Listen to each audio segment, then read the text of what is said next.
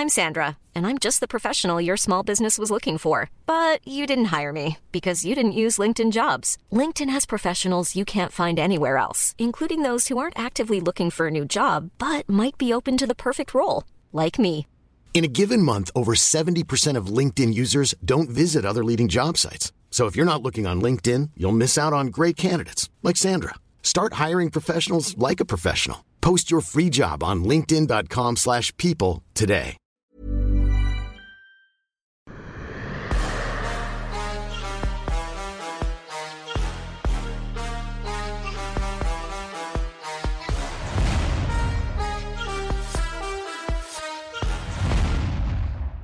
Voilà, formidable. Bonjour à toutes et à tous, bienvenue dans King Energy. Comment ça va, Fernand? Moi, je vais bien. Et toi, qu'est-ce que ça dit quoi? Ça va aussi, ça va aussi tranquillement, tranquillement, ça avance. Euh, voilà, notre premier événement euh, qui arrive ce vendredi. En plus, euh, je crois qu'on prépare un, un- un petit transfert de attention du petit Lassure Fighting Championship vers Ares Fighting Championship pour pour quelques athlètes ou l'un des athlètes. On vous tiendra au courant de tout ça. En tout cas, euh, en tout cas, nous avons l'attention de Monsieur Fernand Lopez. Moi, moi, je serai là, c'est sûr, parce qu'il faut que je. J'ai vu la FAT 4, il y a trop de, de jeunes talents, des personnes qui peuvent être le futur du MMA français. Il faut que j'aille regarder ça de près. Et si tu permets qu'on fasse nos courses, Benjamin et moi, on, on sera là pour faire nos courses. Let's go, let's go. Un petit euh, Looking for a Fight version française. Fernand, Yes. On rentre directement dans le vif du sujet parce qu'aujourd'hui, il y a beaucoup de questions. Les gens se posent beaucoup de questions, à commencer par, on, vous savez, on a repris les questions, ça se passe dans l'espace commentaire. La semaine dernière, tu parlais justement d'Ahmed Salamov, qui était l'un des gros espoirs du MMA Factory. Enfin, j'ai envie de dire espoir déjà confirmation puisqu'il est devenu champion middleweight d'Ares. Est-ce qu'on a des nouvelles d'Ahmed? Est-ce qu'il pourrait potentiellement faire son retour en MMA J'espère. J'espère qu'on va bientôt mettre, euh, parce qu'il nous manque. Il nous manque cruellement. Et, euh, et Ahmed, j'espère que tu vas bien. Je te souhaite un bon ramadan. Et puis, on pense beaucoup à toi. Malheureusement, je ne saurais dire s'il va revenir ou pas. Mais en tout cas, on a une très grosse pensée pour lui, tous les factoriens. Aux entraînements, on pense à lui. On revient aux actualités du moment, à commencer par Vera Sandhagen. Donc, ce qui était annoncé comme un gros banger, les gens attendaient vraiment ce combat. Finalement, bon, on a eu, j'ai presque envie de dire, ça a été à sens unique du côté de Sandhagen. Toi, qu'est-ce que t'en as pensé? Et surtout, qu'est-ce que t'as pensé de la performance de Marlon Vera? Euh, Marlon Vera n'est pas, c'est lui-même en fait. Marlon c'est quelqu'un qui approche, c'est un slogan. C'est quelqu'un qui avance et qui cherche de d'éteindre son adversaire avec une patate, avec une frappe, avec quelque chose. Il a ce cœur euh, de latino euh, très puissant où il avance, il est tout le temps sur toi. Euh, mais il a trouvé un mec avec un un mec qui était pourtant mal barré. Hein. Euh, Corey Sandhagen, il a eu des moments. euh, moi, c'est, euh, je suis archi fan de lui, j'aime beaucoup son style, mais il a eu du mal avec euh, TJ Dillashaw, Peter Yan. Il a même perdu contre un mec. euh, comment il s'appelle? Il a perdu aussi contre. il, il a eu pas mal de, de- de défaites ces derniers temps. Contre Et Sterling, il y avait aussi Sterling. Voilà, fait le sac à dos, ouais. voilà, et puis finalement, il, il remonte euh, et, et il a fait ce combat magnifique où il a mis en évidence ses déplacements, les changements de garde, la, versatilité de pouvoir euh, changer de niveau, amener au sol, ensuite utiliser les fun d'amener au sol pour aller travailler au corps, pour monter en, en uppercut des fois. Et euh, euh, j'ai kiffé. Littéralement, toute sa performance était, euh, était bien gérée. Qu'elle a su qu'il avait pris une avance. C'est ce qu'on dit souvent. hein, c'est ce que ce qu'on dit, c'est que euh, si tu gagnes le début du match, si tu gagnes la fin du match, tu es sûr de rester, euh, euh, tu es de rester dans la tête des juges. Alors, il y a eu un juge fou sur cette FAT 4, mais, mais ça ne change pas la, la, donne, c'est que euh, on est tous humains et qu'il a probablement fait une erreur, ce monsieur-là, et et que on, saura quand on va quand on va l'interviewer. Je sais pas si on a fait une interview lui, mais j'ai eu beaucoup de eu il y a eu beaucoup d'acteurs du monde du MMA qui disaient quand on donne le micro à ce mec et qui s'explique sur euh, sa vision, comment il a fait pour scorer euh, euh, et donner trois rounds à, à Marlon. En tout cas, Marlon a été euh, celui qu'on attendait, un mec solide qui a une, je sais pas, il a une peau de rhinocéros, ça, ça coupe rarement, alors que euh, on a vu Cory Sandagen qui s'est acharné dessus sur le grand point à mettre des gros coups de coude histoire de le blesser, histoire de, de faire des dommages, mais il n'en était rien. Enfin, il a un peu saigné vite fait, mais en réalité, euh, super solide et euh, et puis une masterclass de l'autre côté, quelqu'un qui a géré la distance correctement, qui a su euh, euh, mettre des fun, mettre des incertitudes, changer de niveau, changer de garde. Et qui a qui a marqué des points au max, qui a dominé complètement les, les hostilités. voilà, c'est ce que je retiens de ce combat. Vraie question, est-ce que pour toi la catégorie bantamweight est la plus dense actuellement à l'UFC Probablement c'est fou parce que euh, on a perdu des grands noms comme Cruz, comme Dillashaw, comme euh, José Aldo. voilà, mais c'est revenu très tôt. Il y a, il y a, il y a, y a ces personnes-là. Comme je disais, il y a encore quelques temps, on considérait euh, euh, euh Corey Sandegen comme le futur, enfin, comme, étant quelqu'un qui aurait un potentiel de futur. Il était encore au stade de contender, ensuite challenger, et ensuite là, il, est assis il a trouvé son rythme, il a trouvé son style, il commence à faire des choses bien. Cette catégorie est bien dense. Il faudrait regarder en profondeur, regarder le roster pour faire des calculs, euh, si c'est euh, les welter ou si c'est euh, les light ou si c'est les bantam. Mais, mais en tout cas, euh, Batamway, c'est assez chargé. J'ai l'impression aussi avec Sandagen euh, que c'est quelqu'un, je sais pas si tu as déjà eu soit le cas de ce genre d'athlète, ou qu'est-ce que tu dirais à ce genre d'athlète-là qui, il a fait ses guerres, il a fait les combats spectaculaires, et maintenant il veut surtout gagner à défaut d'être spectaculaire comme avant, ou c'est vrai qu'il a pu perdre des combats, ou ok, t'as le bonus de Fight of the Night, mais tu repars avec la défaite? C'est toujours un, compromis difficile à faire. Il y a, deux manières de, faire. les carrières, tu les adaptes et tu les modifies. j'allais dire, les plans de carrière, tu les adaptes et tu les modifies au fur et à mesure. Il y a un premier temps où l'athlète commence le game et, euh, et dès le début, il faut qu'il gagne. Qu'il gagne à tous les coups parce qu'il vient de découvrir la discipline, parce qu'il rentre dans le MMA. Et donc, du coup, tu vas trouver des stratégies qui sont extrêmement opposées. Si le gars il est lutteur en face, tu le mets en déplacement. Si le gars il est striker en face, tu le mets en lutte pure on parlait d'Ahmed Salamov, c'était ça de trouver le chemin pour aller chercher la lutte pure, l'endormir, rester au sol, gagner le combat. Ensuite, quand on a su qu'Ahmed commençait à évoluer, on s'est dit on va modifier le, game, le plan euh, et, la, nouvelle stratégie, c'est-à-dire aller trouver euh, maintenant un Ahmed qui boxe, qui fait confiance à sa boxe, qui place la boxe et petit à petit on rajoute euh, le côté on va mettre du spectacle, on va mettre du show parce qu'il faut que là on aille recruter la fanbase. On va choquer le monde. Ensuite, quand tu as choqué le monde et que tu as recruté la fanbase euh, et que tu as gagné quelques combats, euh, quand les gens commencent à te comprendre et que tu en perds quelques-uns parce que tu as fait un peu de show, bon, tu te calmes, tu reviens sur la réalité qui est de dire là, il faut que je sauve ma, ma carrière que j'arrête de perdre des combats même si je gagne des bonus. C'est c'est, euh, je pense que sur toute une carrière, il y a, euh, il y a plusieurs Olympiades, il y a plusieurs années. Dans ces années, il faut modifier progressivement et adapter la stratégie avec euh, le, cadre dans lequel vous, enfin, ce qu'on appelle landscape de la période. C'est que chaque moment de la, de la carrière d'un gars a, un, paysage, un paysage avec des acteurs différents. Le style d'adversaire qu'il y a dans la catégorie à un moment donné peut te pousser à adopter une stratégie pour pouvoir être le dominant. Ensuite, quand ça change et qu'il y a certains lutteurs qui ont quitté la catégorie, qui te restent des strikers, tu peux jouer différemment en fonction de ça. Donc, euh, je ne suis pas surpris que euh, euh, petit à petit ils deviennent plus matures, plus intelligents. Et puis, et puis ça marque les défaites. Mine de rien, quand tu étais promis à, quelque chose d'exceptionnel et que tu es stoppé deux, trois fois, ça te marque et tu te dis, bon, je vais peut-être changer l'attitude parce que j'ai envie de gagner et tu vois, les mecs qui arrivent, ils ont une stratégie, ils ont envie de faire quelque chose, mais il y a toujours ce arrière-goût de la défaite qui fait qu'ils se disent, bon, je vais rester rationnel. Hmm. Je vais pas faire le fou avec euh, euh, Malone parce qu'il est capable de coucher n'importe qui à tout moment. Donc, je vais être intelligent, je vais, et puis voilà. Alright, bien très clair. On avance un tout petit peu, Fernand, avec une autre actualité qui te concerne évidemment. Abdul Abdouragimov descend en 70 kilos. Il y a eu un cutting test effectué par Clément Marcoux. Apparemment, ça s'est bien passé.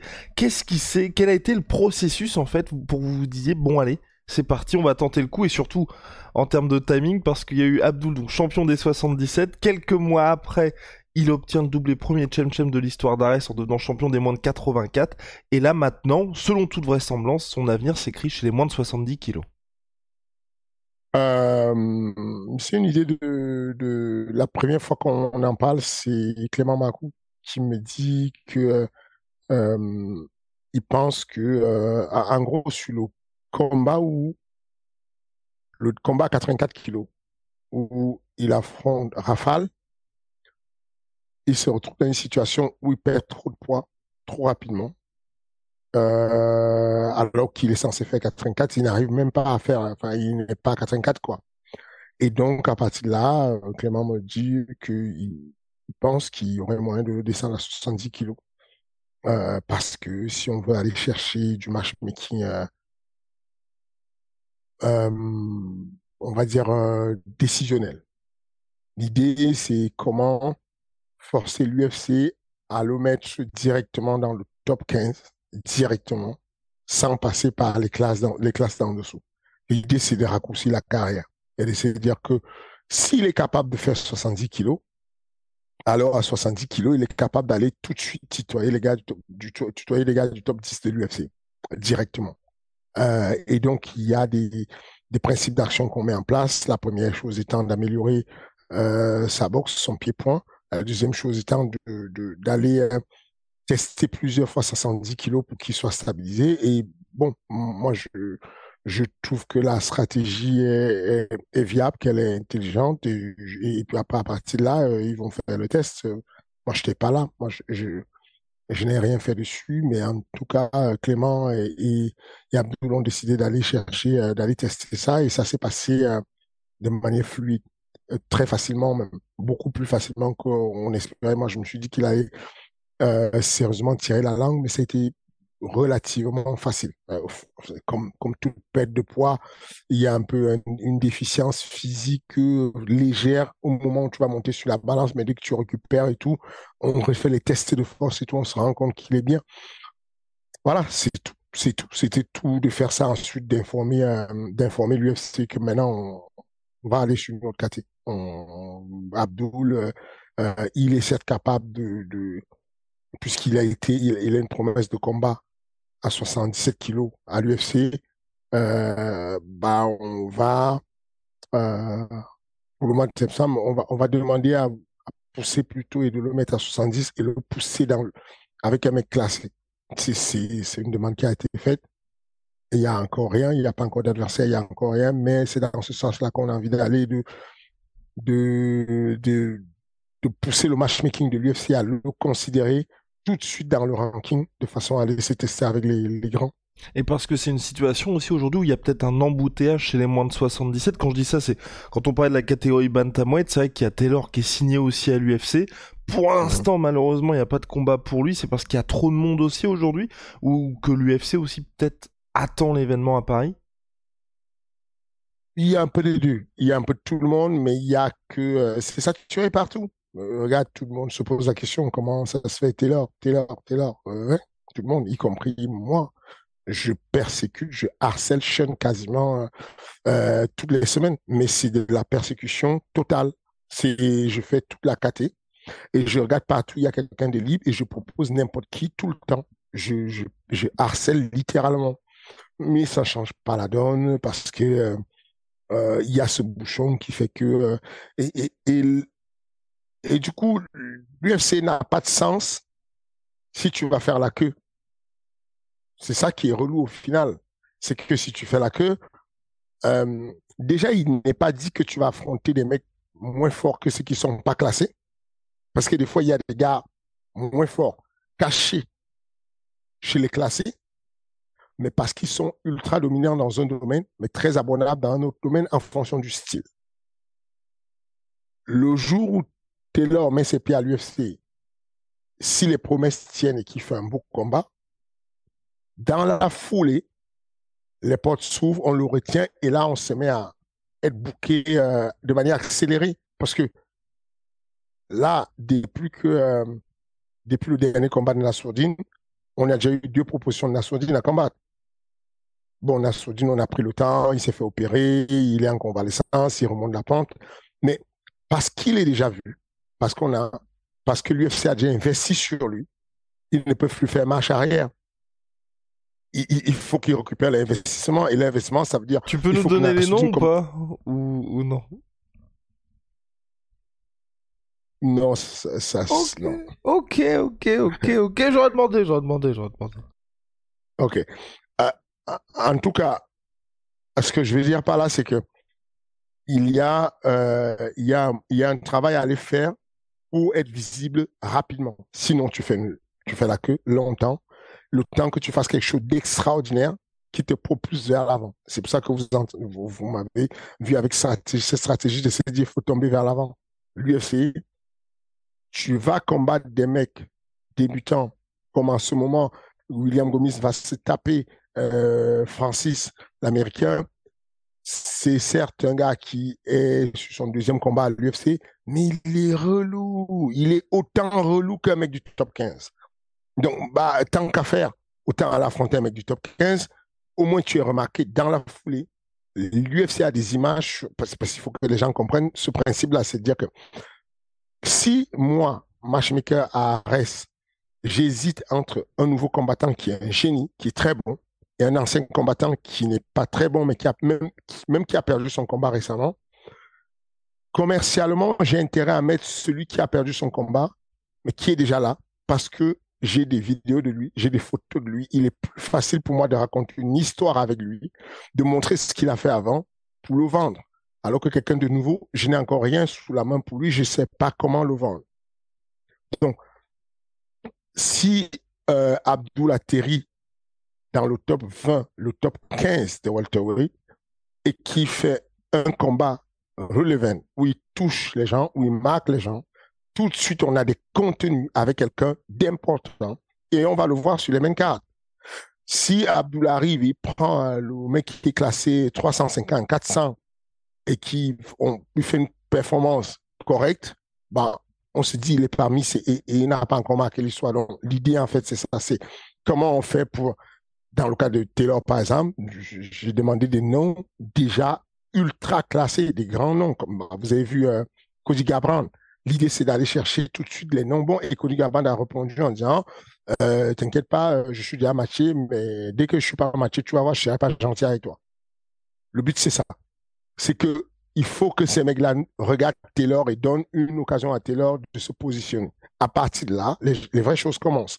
Avant ça, c'est pas terrible. C'est pas terrible parce que tu fais laquelle il y a, il y a du monde.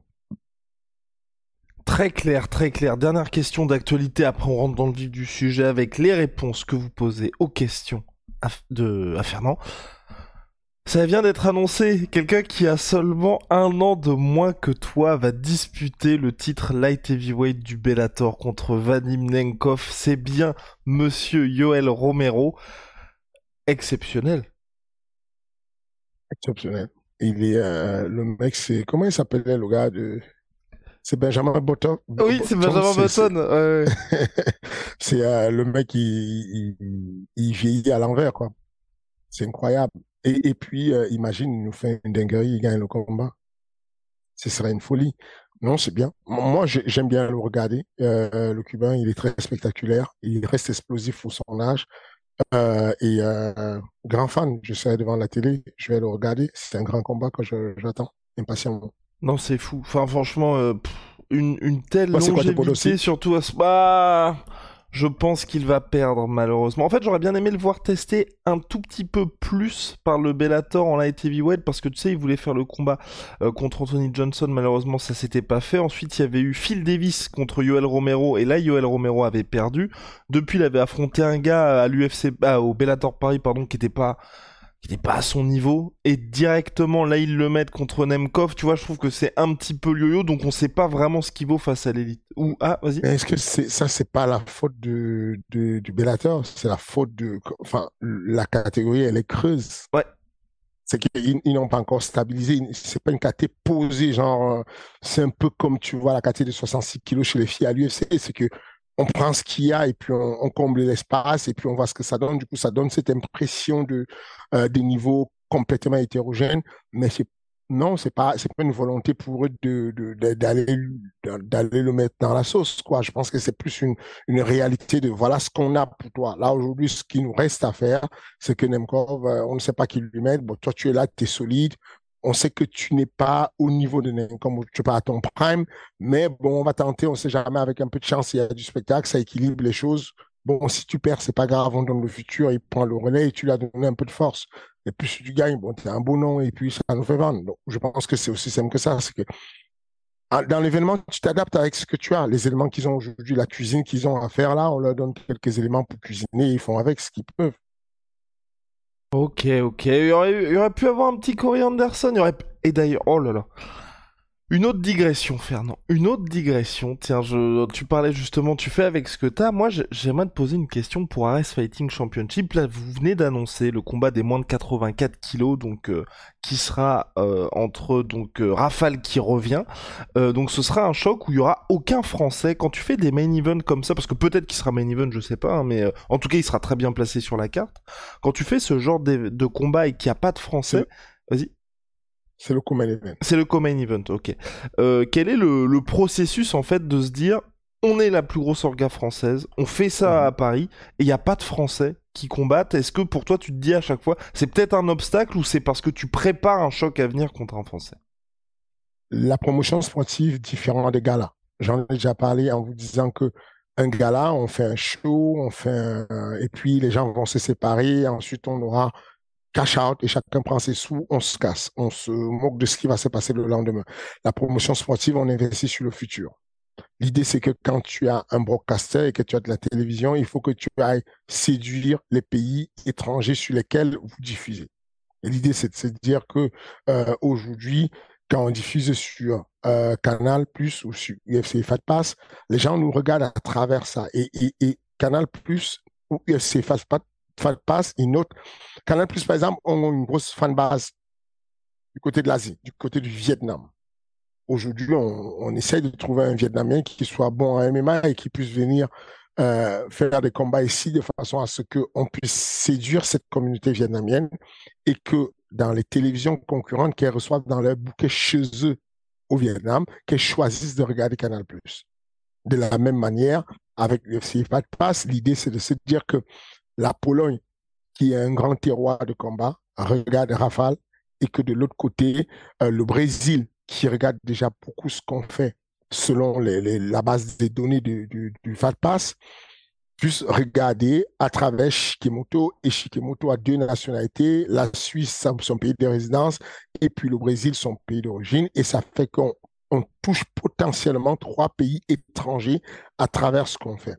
Alors, l'idéal pour le public, pour les entrées, c'est de souvent mettre franco-français et ça marche sur place. Mais de l'autre côté, la réalité, c'est que les revenus d'une organisation sportive sont basés sur le ticketing, certes, mais il y a du broadcasting derrière. Et ce broadcasting, pour qu'on puisse toucher les gens à l'étranger, il y, aura des fois des combats euh, qui n'ont d'autres nationalités que... Euh, y a déjà eu aux États-Unis des main events qui sont entre euh, le Brésil et le Brésil, quoi. Enfin, complètement euh, out of the picture, complètement euh, autre chose que le passeport américain.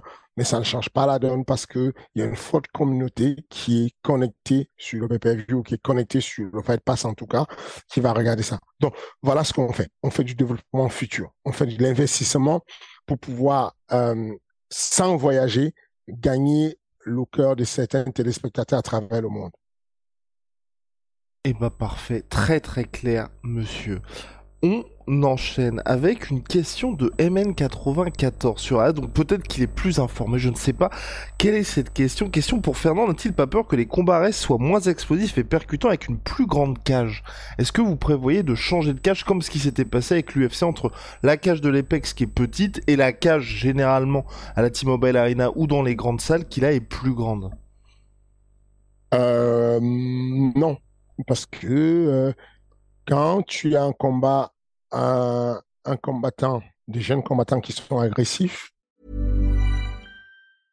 Hiring for your small business? If you're not looking for professionals on LinkedIn, you're looking in the wrong place. That's like looking for your car keys in a fish tank. LinkedIn helps you hire professionals you can't find anywhere else, even those who aren't actively searching for a new job but might be open to the perfect role. In a given month, over 70% of LinkedIn users don't even visit other leading job sites. So start looking in the right place. With LinkedIn, you can hire professionals like a professional. Post your free job on linkedin.com slash people today.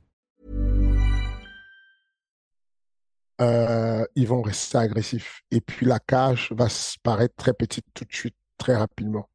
C'est, c'est, euh, ce, ce, problème de dimension de cage, et, et, de cage euh, joue mais joue très peu en fonction de euh, des combattants très dominants. Euh, ce que euh, ce que le jeune Abou Younoussov a fait récemment de traverser la cage, d'aller chercher son adversaire pour lui faire ses festivals de de genoux sautés, de, de soumission, tout ça.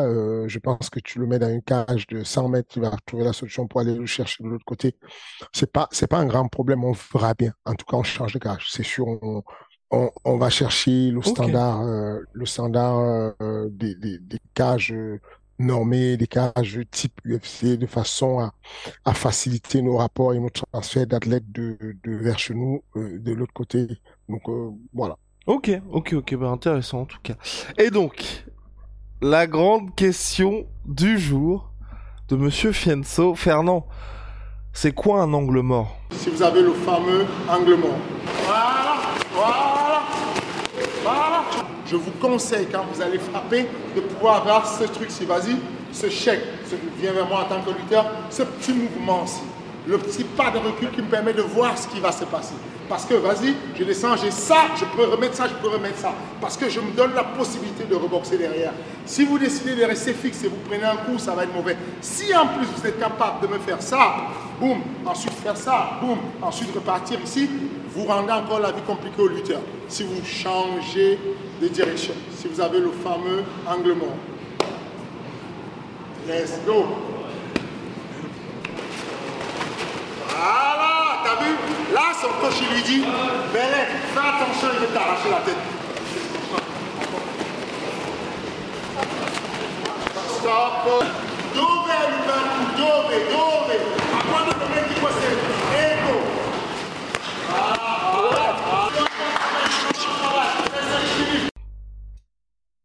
Euh, un angle mort, c'est le blind spot. C'est simplement euh, c'est ce côté-là où euh, je vais aller chercher le flanc, vous l'appelez comme vous voulez. Il y a des personnes qui vont choisir de, euh, de dérouler tout ce qu'ils disent pour, pour, pour, coacher un gars. Euh, déjà, pour l'idée, c'est de comprendre que chaque fois que j'ai une discussion ou que j'ai un coaching, je le fais dans l'idée de la pédagogie pure, de la, euh, de vraiment la, méthodologie, la, didactique. Comment transmettre la connaissance le plus rapidement possible et qu'il n'y ait pas un décodeur entre moi et mon élève? Comment je fais pour qu'on on se comprenne rapidement? Je vais utiliser les mots qui me permettent de gagner du temps. Parce que pendant le coaching, je dois avoir une seconde d'avance. Et si je passe mon temps à, à, parler, à bavarder, à raconter ma vie euh, durant le truc et à faire des longues phrases du genre, euh, mets ta jambe gauche derrière sa jambe droite, euh, ou bien va passer derrière son bras gauche, c'est très long. Quand je dis angle mort, mon élève sait de quoi je parle. Il sait que tout de suite, ce que j'attends de lui, c'est que s'il est un gaucher, qu'il aille chercher et que son adversaire est un droitier, qu'il aille plutôt chercher le flanc et qu'il aille chercher derrière le bras avant de son adversaire de façon à ce qu'il soit dans un angle où il peut frapper sans être frappé. Voilà ce qu'on appelle angle mort. Ça, c'est une, euh, ça, c'est des mots, euh, c'est des, des, formes de, de, de, mots, de groupes de mots très courts, très légers que j'utilise depuis très longtemps. Ça fait une quinzaine d'années que je l'utilise. Et, euh, et ça a toujours été quelque chose de très, euh, très important dans notre pratique. C'est que tu dis à n'importe qui au MMA Factory, angle mort, il sait exactement de quoi on parle. Angle mort, pour certains d'ailleurs, c'est une série de, de, de, deux, trois coups, c'est je passe de l'autre côté parce que je suis gaucher et que l'autre est droitier. Je vais chasser son bras avant. Je vais faire cette rotation, ce déplacement en compas où je me déplace euh, autour de mon adversaire, mais avec un pied central qui est là à l'intérieur et qui va me permettre de mettre deux, trois jabs alors que je suis dans l'angle mort, hein, dans une zone où je peux pas être touché et moi je peux toucher. Quand je, quand je, à chaque fois qu'il y a un mot que vous entendez, c'est un mot qui signifie un groupe de choses à la fois. Quand je dis, par exemple, sur un point de départ où vous entendez à la télé squat, squat, squat, c'est une position très claire qui signifie, à partir de maintenant, voilà le protocole du squat. Squat, c'est pas juste le mot, fais un squat comme tu étais à la salle de musculation. C'est que quand je dis squat, ça signifie à partir de maintenant, la priorité, c'est que tu es ton, un de tes genoux, puisque tu es assis sur la cage, un de tes genoux qui soit au sol sur la cage et que tu aies une, une avancée vers le squat. Donc, le protocole du squat, c'est je vais faire ce qu'on appelle wall walk avec mes épaules qui vont gratter la cage pour remonter. En même temps, je vais placer un genou à terre pour me retourner face à, la cage ou face à mon adversaire.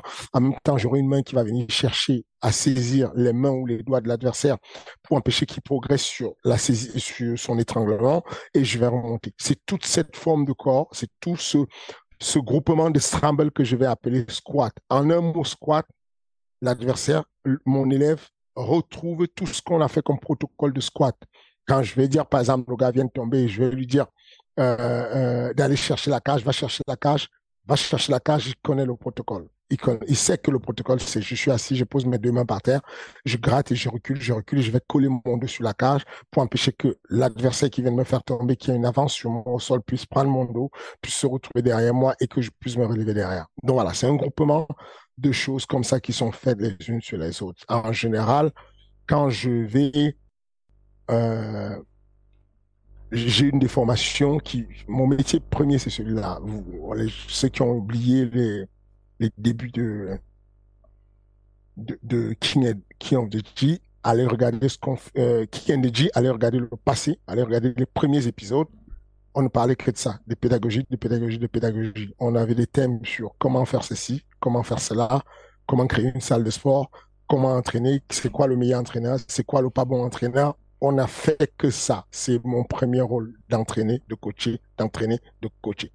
Ensuite, bien évidemment, on a eu ce moment où il y a euh, la casquette de, manager qui arrive.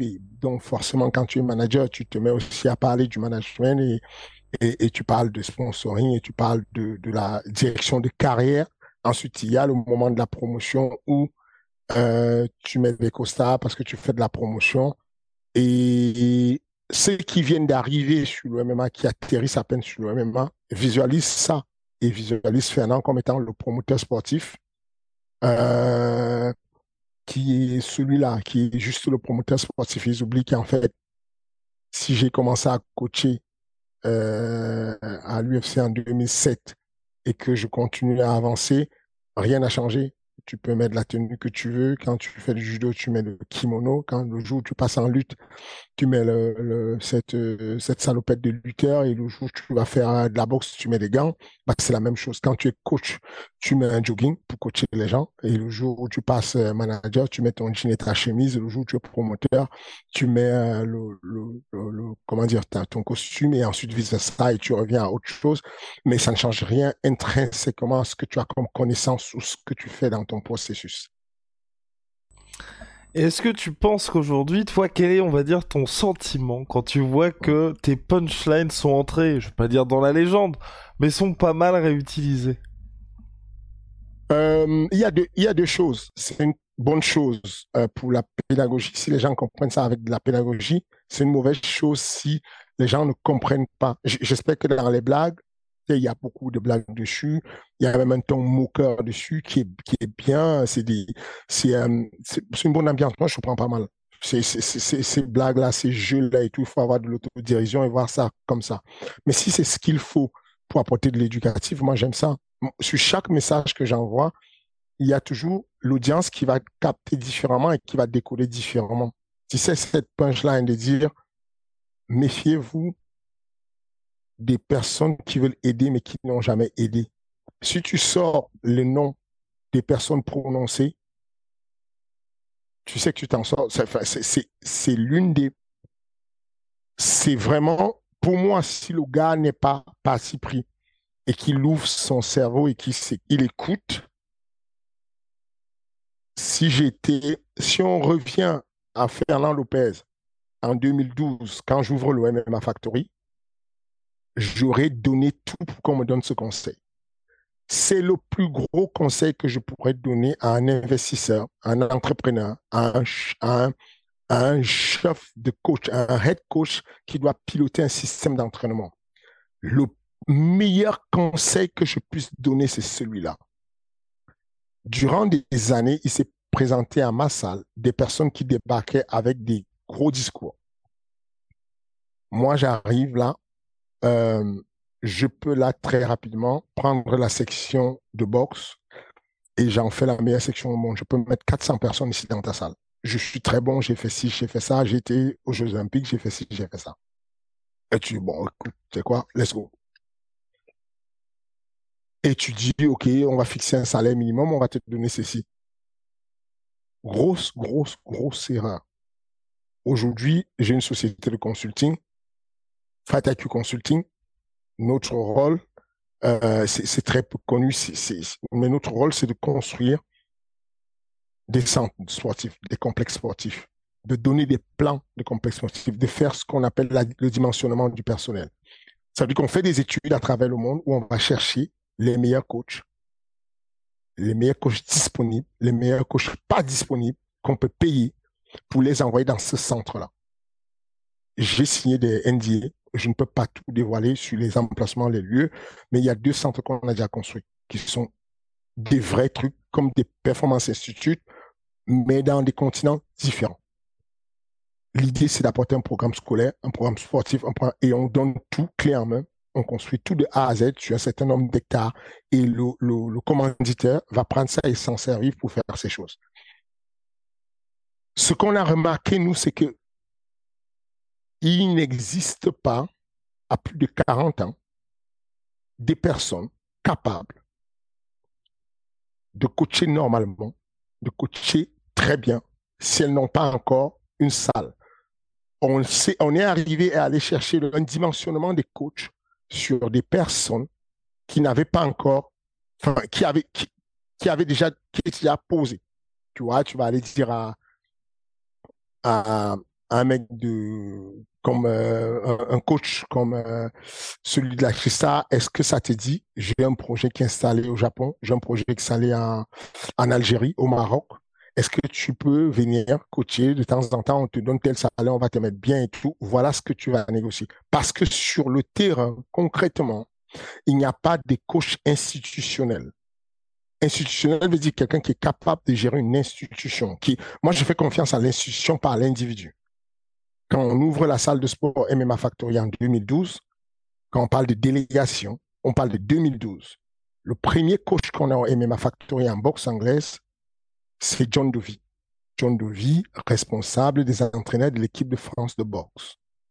Croyez-moi, je sais enseigner la boxe. Je peux enseigner la boxe. Mais je choisis de m'entourer de John Dovey avec une certaine clique de personnes, dont John Pumba, qui euh, va arriver après quand John Deville reprend ses fonctions et qu'il a besoin vraiment de travailler à l'ICEP et tout. John Pumba, très bon boxeur, qui a un bon niveau, qui a passé le, diplôme d'état supérieur à l'ICEP. Voilà, voilà les gens qu'on va chercher. Mais tu vois bien que les profils sont différents. Il y a des personnes qui sont capables de gérer une salle, de piloter un système, de comprendre le transfert de la pédagogie. Et il y a des personnes qui sont très bons, très, très bonnes dans leur sport, mais qui n'ont pas la vision entrepreneuriale, commerciale, la vision surtout de la transmission de la connaissance. Et comme dans tous les métiers, tout ce qui te reste à faire quand tu es un média comme toi et que tu veux recruter un journaliste, tu dis que tu veux recruter avec toi dans ton équipe euh, Chris Ganac. Chris Ganac, il arrive, peu importe ce qu'il a fait comme étude, tu as besoin d'avoir son CV. Tu as besoin de dire, OK, qu'est-ce que tu as fait avant? Il te dit, bah, j'avais un podcast en Belgique que je fais souvent, qui est ça, qui est ça, qui est ça. Je suis commentateur sur l'UFC euh, en Belgique et tout. Et là, tu dis, bingo. sur le terrain, tu as déjà fait quelque chose. Si on me pose la question, est-ce que tu serais prêt à laisser ta place pour que quelqu'un d'autre vienne coacher? Cyril Je lui réponds, bien sûr, avec plaisir. Ce n'est que ça que je fais. La délégation, c'est le jackpot pour moi. C'est ça la clé de tout. Je ne peux rien faire. Je n'ai même pas, il n'y a même pas intérêt à le faire. Parce que mes sous que je gagne avec Cyril, je vais toujours les gagner là ou pas là. Je vais gagner. Ça ne sert à rien. Que Cyril, euh, c'est, on, on, a une vie ensemble, en fait, qui est entremêlée avec plein de trucs. Enfin, tu peux pas, c'est compliqué de, de, de, de, séparer ça. Donc, je n'ai pas besoin de m'accrocher à quoi que ce soit. C'est, voilà quoi. Mais par contre, je suis investi d'une mission de recruter et quand je dis que si on revenait en 2012 et que le conseil que j'aurais aimé qu'on me donne, c'est celui que je dis. Méfiez-vous des personnes qui peuvent aider, mais qui n'ont jamais aidé. Quand vous demandez à un gars,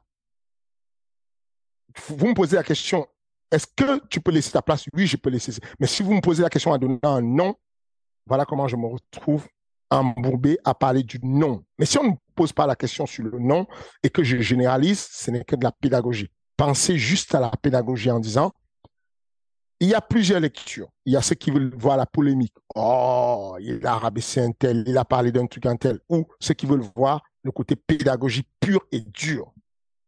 Je vous le dis, c'est gratuit, ça ne vous prend pas d'argent.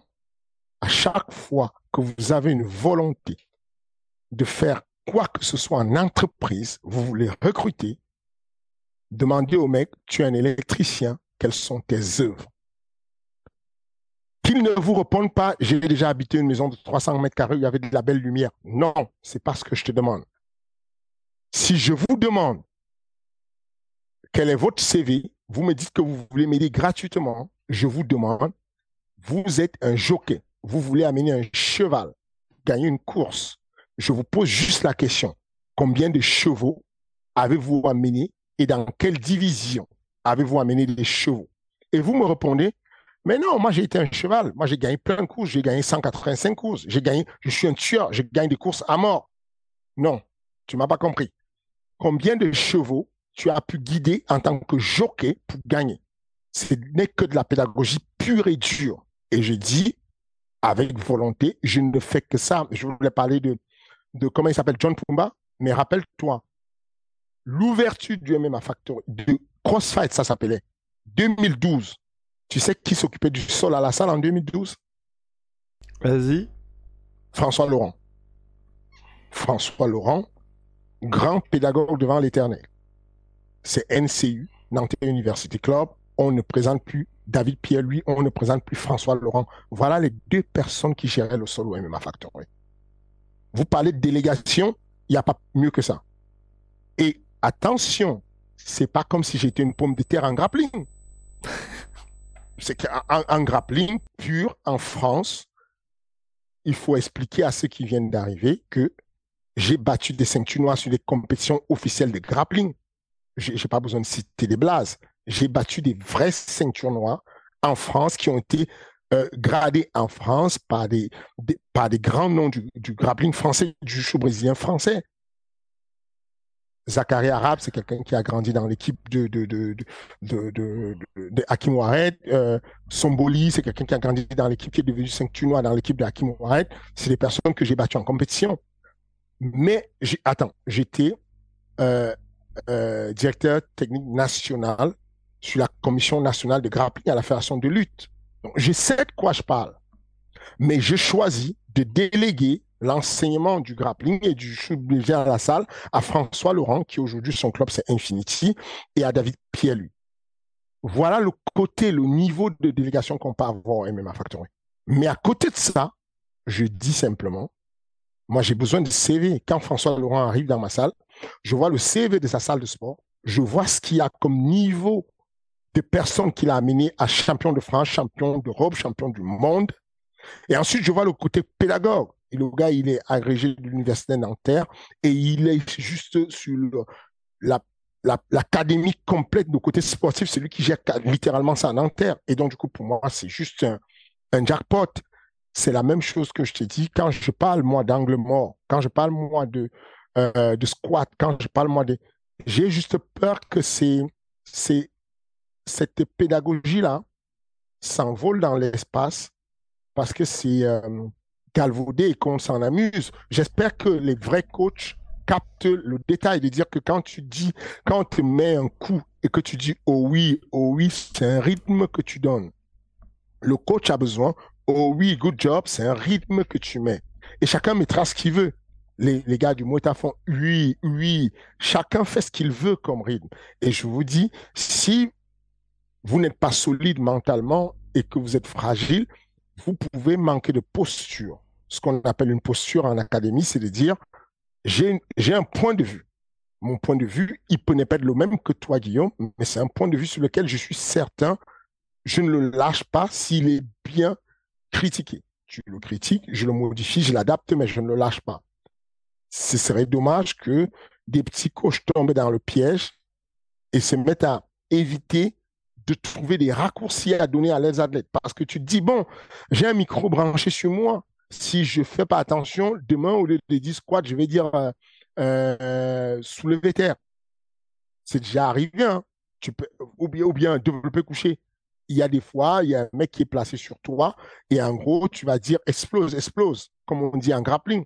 Tu exploses, je veux dire, j'explose, ensuite je profite, comme il, relâche un peu la pression, j'explose et puis je me relève. Et puis certains vont dire euh, développer, coucher, développe, développe, boum, je pousse et puis j'explose. C'est pareil. C'est comme certains vont choisir des mots. Vraiment, il faut que chacun s'approprie son langage à lui, un langage qui est décodé par son élève et qu'il aille dans cette action-là. Je pense aussi que ça dépend énormément hein, de la de la performance récente des athlètes, que ce soit toi tes compétences en grappling ou même justement les punchlines que tu peux utiliser.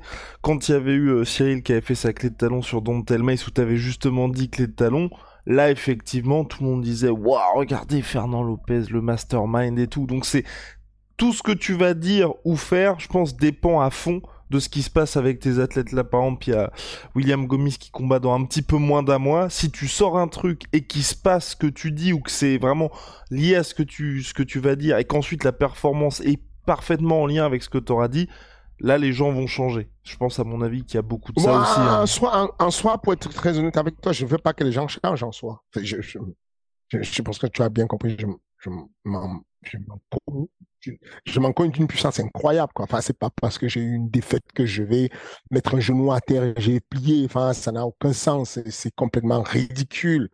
C'est juste que le but de, quand on a décidé de créer ce podcast, c'était dans le but de dire, euh, euh, on va apporter de la connaissance, de la pédagogie. Ce podcast, n'était pas fait à la base pour l'UFC c'est un podcast qui était fait pour la pédagogie pure en France, de dire euh, euh, j'ai eu ce rôle-là pendant très longtemps, je sais recruter, je sais former. C'est que j'ai été, euh, enfin, c'est en toute humilité que je le dis. Le je, je, quand ça revient, je, j'ai été, ça sonne mal aux oreilles de certains, mais c'est la réalité pure. C'est que mon premier métier, c'est la pédagogie responsable de formation à la Fédération de, lutte, responsable de formation en Ile-de-France à la Fédération de sport de contact. C'est 46 000 licenciés. Tu vois du monde passer. J'ai brassé 2000 à 3000 coachs qu'on a formés. Avec le temps, tu commences à savoir qui est bon coach, qui n'est pas bon coach. Tu commences à recruter. Tu sais comment faire. Et ce qui est bien, c'est que ça se voit sur le terrain. Au bout de, de, au bout de 10 années, on a un recul de 10 années sur la pédagogie. On se rend compte que des salariés ouvrent femmes, d'hommes. Les salariés ouvrent, sont en berne, ça ne marche pas. Et on voit qu'il y a une salle qui, a, qui a maintenu quand même le rythme en avant. Et il y a des bonnes salles derrière qui tiennent quelques bonnes salles, mais c'est très difficile d'avoir la bonne pédagogie, très difficile de déléguer à des bonnes personnes. Et c'est du métier. Ça, c'est quelque chose d'indiscutable. Ce n'est pas du subjectif. C'est pas ce que moi je raconte. C'est ce qui, dans les faits, c'est comme ça. C'est que, en termes de masse, tu peux aller checker une défaite de, de, de, de, Nassoudine ou de Cyril. Mais ça, c'est, que tous les sept combats, il y, a une, il y a une défaite. Bon, c'est pas mal quand tu es dans le top, euh, le top 15 de l'UFC. Si tous les sept combats, tu as une défaite. Que, euh, si tu es euh, dans, le, dans le top 3 et tous les, on va dire, tous les six combats, tu as une défaite. Donc, comme le cas de, de Cyril, bon, ça va, c'est que euh, on a fini. Ça, fait quoi? Ça fait des semaines le combat de Cyril est terminé. Il y a toujours Cyril classé en numéro un. Sur tous les classements, tu as John Jones, tu as Cyril gagne numéro un devant trois Américains, devant deux Russes, devant devant toutes les nations. C'est ça qu'il faut retenir. C'est que bon, oui, on a perdu et puis quoi encore. Et tu as vu son classement où il est? Ça, c'est de la pédagogie. Pour être là, à ce niveau, tu as dû battre les gens. C'est pas un mec qui est venu te donner un ticket qui t'a dit traverse tout le monde et va te mettre grand numéro un. Non. Tu as dû battre des gens qui étaient, qui vivaient aux États-Unis, qui se sont entraînés aux États-Unis, qui sont battus à plat de couture. Et ils ne peuvent rien faire. Alors qu'ils sont tous les meilleurs coachs aux États-Unis, mais ils sont battus dans leur pays. Et il y a un Français qui est là, qui est classé numéro un, quoi qu'on dise. C'est ça qu'il faut regarder. Donc, euh, euh, je, comprends qu'il y a des nouveaux, euh, des nouvelles personnes qui arrivent, qui prennent le train en marche, qui se mettent à, être fans maintenant, mais ce n'est pas, vraiment sur la pédagogie, c'est mon premier métier à la base. Je n'ai pas de doute sur, tu peux avoir des doutes hein, dans ta vie, tu peux, tu, te remets en question sur pas mal de choses, mais il y a des choses sur lesquelles c'est des faits. Tu peux pas aller douter dessus, tu peux pas. Eh bah parfait, je pense qu'on a fait le tour Fernand. Comme d'hab, petit teasing sur l'épisode de la semaine prochaine. On va parler Ares avec le retour de Michael Lebou. On va parler UFC 287 Adesanya contre PRA. Et il y aura une grosse réponse à une grosse question de la part de Fernand. En tout cas, comme chaque semaine, merci beaucoup. Mais c'est quoi ces questions que tu utilises depuis deux... deux... Mais on... je, je, comprends pas. On n'a pas eu le temps. On n'a pas eu le temps. C'était la grosse question.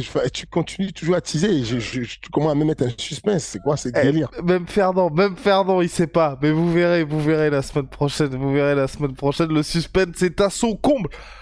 Euh, Est-ce que tu as un dernier mot à, à ajouter, Fernand, une, une ultime bafouille non, rien. Merci beaucoup pour le soutien. Euh, euh, et puis, euh, on s'est dit à, bientôt. N'oubliez pas, ça va très vite. mine de rien, n'oubliez pas, il y a un gros match entre l'Argentine et, la France. Michael Lebou versus Monsieur Pipi, alias Pépito, selon, selon Lebou. Affaire à suivre, rendez-vous le 7 avril prochain.